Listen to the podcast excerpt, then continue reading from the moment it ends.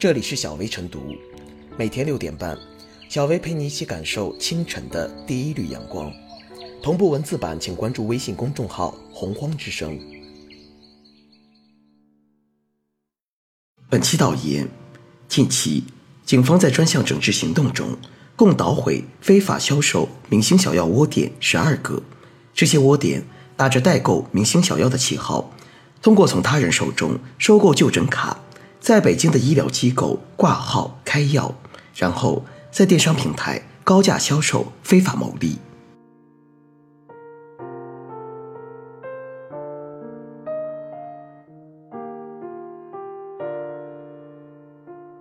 明星小药需要打通更多使用路径，可能很多人不大明白什么是明星小药，这其实是我国的一个特色品种——院内制剂。明星小药。源于新中国成立初期，我国制药工业十分落后，药品生产和供应远远无法满足当时的医疗需求，因此国家鼓励各医院根据临床需求自己研发调制医院内部使用的药物。到了改革开放初期，院内制剂迎来了一个发展的高峰期，很多医院在这个事情开发成功了，针对一些特殊疾病行之有效的明星小药。称之为明星，是因为这些药物的效果在业内得到了广泛的认可；说它是小药，则因为其作为某家医院的内部制剂，不能在市场上流通。明星小药基于实际效果，有着广泛的医疗需求，但由于制度上的约束，到指定医院就诊是获得明星小药的唯一合法途径，因而导致其获得的便捷性较差。这些不法商贩看中的就是这样一个机会。利用自己的地缘优势，到明星小药所在的机构挂号买药，然后转手倒卖，获取差价。就如相关报道中叙述的那样，山东的湿疹患者听说首都而言所研制的肤乐霜有治疗效果，便尝试使用网络平台进行购买。利用地缘优势和网络进行买药，虽然价格贵一些，但可以快递到家。相比到北京挂号看病，的确方便很多，这也是很多人选择网购明星小药的原因之一。从这个角度看，网络售卖明星小药确实存在一定的合理性，特别是解决了异地就诊的问题。但是，如果放任这样的平台肆意妄为，又违反了药品管理法中对明星小药只能凭医师处方在本医疗机构使用，不得在市场上销售的有关规定。不但这些售卖的平台涉嫌刑法的非法经营罪，医生给这些冒名顶替的人员开药，也涉嫌违反了相应的诊疗规范。这样行为的背后，暗藏着用药不规范，增加了不良事件发生的危险。因此，对违法经营明星小药的机构或平台，必须严格管理。但与此同时，如何放开这些明星小药的合理使用途径，也值得探讨。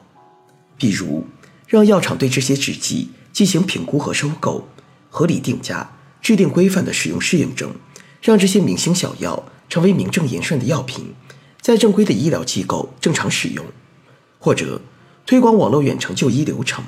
让医疗机构可以方便的为外地患者提供医疗服务，并且邮寄药品也可以算作院内使用。另外，在异地就诊方面，也可尽快做到全国一盘棋。减少不必要的地域间隔，让外地患者有更多的机会获得明星小药。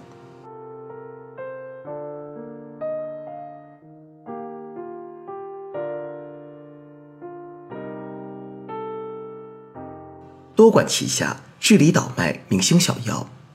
事件并不复杂，却折射出很多方面的问题。最直接的是，微商网络售药不但扰乱了流通秩序。更蕴含了不可估量的潜在风险。在我国，药品的销售流通具有一系列严格的制度约束，其主要目的在于最大限度地保证药品安全，让购买者买的放心，用的安心。从新闻中不难看到，微商获得明星小药的渠道主要是用他人就诊卡从医院获得，这与一些不法分子生产假药看起来有着根本不同。问题在于。这种对于药品的品质保证，是基于微商的个人良知，而非正常流通制度下的严格监管，是存在漏洞和盲区的。倘若有人以假乱真，以次充好，后果同样难以估量。更重要的是，即便是明星药，但透过报道中医生的介绍，其绝大多数都是处方药，用量用法也需要严格遵照医嘱。那些图方便、宁愿出高价购买者，要充分意识到其中的用药风险。进一步，事情暴露了医院在就诊方面的一些漏洞。之前就有报道曾关注过，微商利用一些人用医保卡套现的占便宜心理，收购倒卖一些治疗慢性病的药物。这警示了医保制度存在尚待完善之处。与持医保卡可以到定点药店购药套现。不完全相同的是，明星小药作为内部制剂，往往是需要到医院就诊，通过医生处方才能购买的。那么，倒卖者是如何在本应实名制就医的情况下，利用他人就诊卡购药，或者持卡当事人如果没有生病，又如何能开到处方药，购买到这些药的呢？对于这些疑问，既有必要追问，更有必要追根溯源，查找漏洞，及时完善。针对医保卡套现现象，现在越来越多保险公司以探索利用大数据的方式抽验病人的用药记录。有鉴于此，研发使用这些内部制剂的医院也应该加大对就诊人反复购买这些药品的核查力度，尽量不给倒卖者可乘之机。再进一步，还应该看到人们不惜高价获取这些明星小药背后的供求关系。正如报道所提到，明星小药。大多来源于大城市高水平医院，而对于很多外地需求者来说，之所以会选择微商，无非是存在巨大的异地就医不便和购药成本。我国药品管理法规定，医疗机构配置的制剂必须是市场上没有供应的品种，且需经监管部门批准，凭医师处方在本医疗机构使用。只有在特殊情况下，经过批准后。才可能在指定医疗机构之间调剂使用。一方面是日益增长的需求，另一方面是严格限制范围的使用。明星小药高价背后的稀缺现象，本质上是如何能让这些医院内部研制成果惠及更多患者的问题。概言之，微商倒卖明星小药之所以存在，既是药品流通进入互联网时代因新情况新变化产生的一个监管问题。也是市场供需严重失衡，催生了所谓的商机。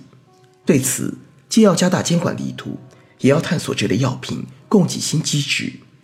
唯有多管齐下，才能更大限度维护人民群众的健康安全。